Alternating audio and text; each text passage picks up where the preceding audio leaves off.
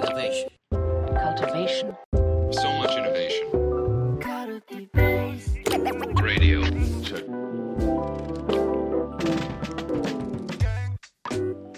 えー皆さんこんにちは耳ぐり和田です皆さん、こんにちは。タキです。今日はですねえっとこの前ですけれども滝さんがあのチームリフレクションというところであのカリティベースのイベントあの登壇してきたというところでですねまあどんな話があったのかですとかまず少しその滝さんとあのリフレクションってなんだろうねっていう話を少ししていけたらなというふうに思っておりますはい。じゃあ早速滝さんあの 超超無茶ぶりなんですけれども、えーカルティベースイベントを見てない人にも分かる ざっくりまとめを お願いしてもよろしいでしょうか？えっと、そうですね。あの、はい、あの、詳細はイベントのアーカイブを見ていただければというのはありつつ、一応、あの、今回やったリフレクションのイベントとしては、えっと前にリフレクションの概論として基礎的な内容をやったのを踏まえて、今回は、えっとまあ、チームリフレクションっていうところで、よりこうプロジェクトチームでリフレクションってどう活用できるのかなっていうところのお話を、ちょっと実践、まあ、事例とかも踏まえながら深掘りするようなお話をさせていただいておりました。で一応そのチームでやるリフレクションっていうのをちょっと 4, 4つに分けて分類して捉えてみるっていうところを紹介した上でこうプロジェクトチームプロジェクトを進めていく中で活用できるリフレクションについて2種類えよりちょっと具体的にご紹介したというような流れで、はい、やっておりました。はい。そのちなみに4種類のそのはい。リフレクションの 4, つのパターンというか、はい。それはなんかどういう感じのやつなんですか？そうですね。これは、えーっと、あ、そうですね。カルティベースのあの、リフレクションの技法の記事の連載の方でも一応紹介しているのがあるので、あの、そうですね。そちらも合わせてご覧いただければとは思うんですけれども、あの、まあチームリフレクションの、えー4階層の分類体系としてまとめてまして、えーまあ、リフレクション1、2、3、4って4つあるんですけど、えーまず1つ目が、ま情報の対称性を保つリフレクションっていう名前をつけていて、まあ、これはあの、まあ、割とプロジェクトチームでこう、まあ、定期的にやるそのなんですかね、例えば習字定例をやるみたいなそういうチームのルーティン的にやる場を活用してリフレクションをするようなものっていうのをリフレクション1と言っているのがあってでリフレクション2っていう2つ目が、まあ、前提を見直すリフレクションというふうに書いてるんですけどその、まあ、これはもう少しそのリフレクション1よりは、えー、チームが定期的にやるものに比べるとリフレクションには定期的にやるというよりかはなんかこう前提がチームの中でずれてきたなみたいなことが出てきたときに、えーやるような対話、チームで対話するようなリフレクションっていうのをリフレクション2って置いてるっていうところがあって、この1と2が、えっと、プロジェクトを進める中で、えー必要に応じて活用するようなものっていうイメージですね。で、リフレクション3っていうのが目値を表出化するリフレクションっていうふうに言っているんですけど、まあ、これはどちらかというと、プロジェクトが一通り終わった後に、こうプロジェクト、そのプロジェクトのチームの中で、まあ、どういうえーまあ、実践値があるあったかなっていうのを改めてこうプロジェクト全体を振り返りながらチームで、えー見つけて暗黙値を見つけていく、まあ、実践値を見つけていくっていうようなリフレクションっていうのがリフレクション3というふうに置いていてでリフレクション4の4つ目のところは、えアイデンティティの変容を実覚するリフレクションというふうに言っているんですけどこれはあのーまあなんですかねそのリフレクションとしてこう、えー振り返る、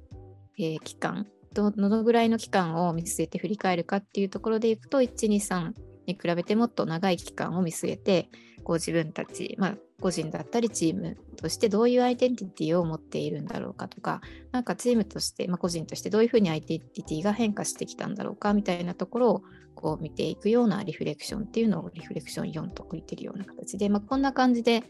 えっとなのでなんですかねこのリフレクションのこう深さだったりとか学習として見据える期間のこう、えー長さみたいなところで4つに分類ししてみたというような形の、はい、リフレクションの分類の話をしておりました。はい。なるほどなるほどはい。まあその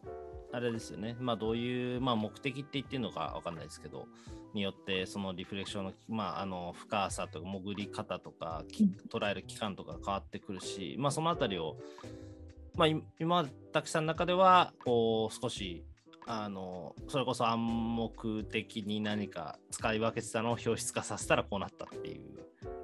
こと。そうですね。あの、なんかこの分類をしてみようと思ったきっかけも、なんかリフレクションって一言で言ってもいろんなやり方があるし、実際その使う目的とか使い方って結構場面によって違うよなっていう感覚があったので、なんかこう一言でリフレクションとして語られちゃうとなんか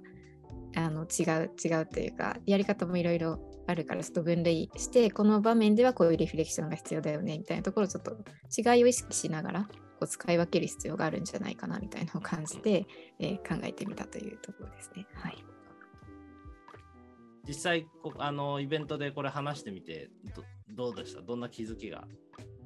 こう改めてはいイベントの中ではああったんですか？そうですね。あの、まあ、この分類自体も、なんか、まあ、一個一個細かくあの全部紹介しきれたわけじゃないので、ちょっと今回は。というところもあったんですけど、まあ、実際、まあ、話してみたりとか、まあ、自分でもこの分類をしてみて、えー感じているのは、まあ、一応こういうふうに分類はできるものの、実際、こう何かこうプロジェクトなりでこう進める中でリフレクションを活用する場面においてはなんか明確にこのじゃあ今やるリフレクションはもう 2, 2だけだみたいな感じじゃなくてこのあ例えば2っていう前提を見直すっていうのをちょっと目的として目的の軸には置いているんだけど、まあ、実際はこのリフレクションでこうチームで対話する中で、えーちょっと暗黙知がこう見えてくるような瞬間があったりとかなんかあのなんですかね。結構実際やるときはグラデーションがあるなと思って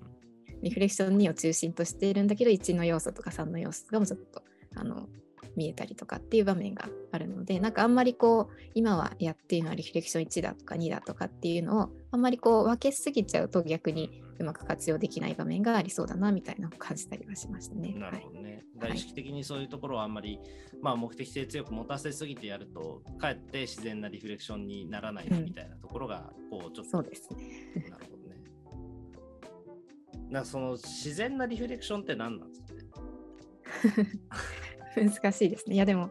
あのそうなんですよね。このイベントの中でももう一個私の気づきとしてあったのが、まあ、リフレクションやろうっていうのはある意味このイベントではこう推奨しているような あのものにはなってたんですけど実際リフレクションを活用するときってじゃあみんなでリフレクションやりましょうって言って意識的にやることだけがやっぱりリフレクションじゃないよねっていうのがあってでなのでこうリフレクション的要素をいかにこう無意識に こう取り入れていくかみたいなところがあ大事にはなるんだろうなっていうのが思ったところはうん。あったので、なんかそうですね。意識して取り入れようとするんだけど明示的にリフレクションやろうとは言わずにやるみたいなところが結構リフレクションっていうあの部分ででは求められるところがありそうだなって思ったりはしました。はい、むちゃくちゃ難しいこと言ってるなと思いながらなんですけど、あのーやっぱり一つそのリたくさんのリフレクションの記事の中でも大事な指摘ってリフレクションは反省ではないっていう話があると思っていて、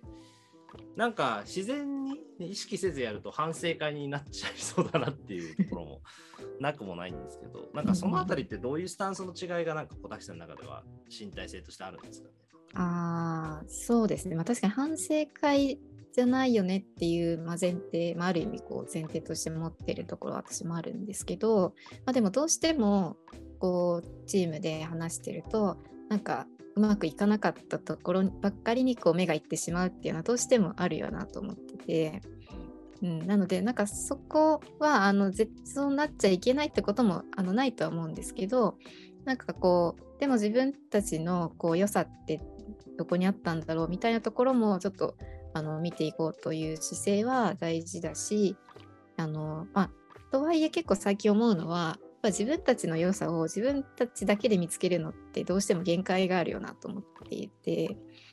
なのでこれこのリフレクションの分類で言うとこうリフレクションの3とかでこう暗黙知をこう見つけようみたいなのをやるんですけど結構それをやるときになんだろうなそのチームのこうやってきたこうチームメンバーだけじゃなくてちょっとそこに第三者のちょっとチーム外の人になんか話聞いてもらったりするとこう第三者目線で良さをちょっと引き出してくれるみたいなのもあっていいんじゃないかなって思ってたりはしますね。なるほどね。まあなんかそれでいくと、あれですよね、その今、良さっていう言葉が出てきましたけど、うんうん。良さが確かめられるといいリフレクションなのか。うんうんうん。でもなんかそれってちょっとこう意地悪質問ですけど、あのーまあ、ある種のこう固定化というか、その囚われみたいな状況にもつながりかねない。要はアイデンティティのこう強アイデンティティがただ強固になっていくだけの営みになっちゃううんうんうんところもなくもないかなって気もするんですけど、はいはい。うん。そのあたりは、まあ、滝さんはあんまりそういう感じないなっていうのは感覚としてはなんかあるんですけど、そこはどうなんですか？ああ、でもそうですね。それは確かに大きい場合はあるなというふうには思ってて、なのでそれもなんなんですかね。あ、でも自分たちの良さ良さってやっぱここだよねっていう話だけで終わっちゃうとやっぱりちょっともったいない感じがするかなと思ってるので、あの確かにその自分たちの、まあ、アイデンティティとか良さとして強化されることもあるし、それはそれもあっていいと思うんですけど、でもなんか他にももっとなんか別の角度から見てみるとなんかないんだろうかみたいな視点をやっぱりなんですかね忘れないみたいなところは大事かなと思ってて。なのでまあこ自分たちのこだわりとして持っている良さアイデンティティっていうのもあっていいんですけど一方でなんかでもその良さを超えた先にもっと何かないんだろうかみたいなところをちょっと意識してみるみたいなところはあのとらわれすぎないようにするための、まあ、ポイントとしてはあるのかなって思ったりはしますね。なんかそこら辺結構こう政策的実践家のプロフェッショナリズムみたいななんかスタンスのような 気もするんですけど結構難しいと思うんです、そうですね、難しいと思います。なんか多分あんまりなんかその姿勢を出しすぎるとチームの中でなんだこいつみたいな存在にななりそうだし ねなんかいやもっとなんかいい良さがあるはずだって言い続けて みんなを置いてっちゃうみたいな存在になってもいけないし。うん、でもこの辺ってなんだろうな。すぐに見えてくるものでもないというか、なんかあのチームとして活動を進めていく中でなんかもっとあるんじゃないかなって視点をどこかに持っておくことでだんだん見えてくる。っていうのもあると思うのでなんかあのなんだろう。すぐに見つけなきゃいけないみたいなことを焦る必要もないかなっていう気はしてます。それでいくとなんかそのもっとなんかあるんじゃないかなっていう感覚ってどっから湧いてくる？ものなんですかね。から湧いてくる？ああ、でもそれってやっぱりなんだろうな。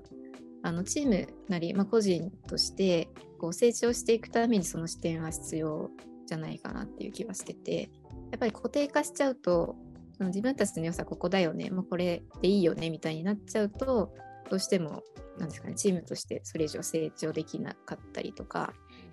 あのまあ、変化できないし、やっぱりいろいろあの周りの環境とかが変化していく中でチームとしてもやっぱりあの、まあ、学習し続けて変化しして、まあ、成長していくっていうのが求められるうん状況っていうのがあると思うので、まあ、その中でやっぱりあの、まあ、良さとしても固定化しすぎちゃうとなかなかいろんなことに対応しきれなくなるっていうのが起きてしまうんじゃないかなというのを感じたりはしますね。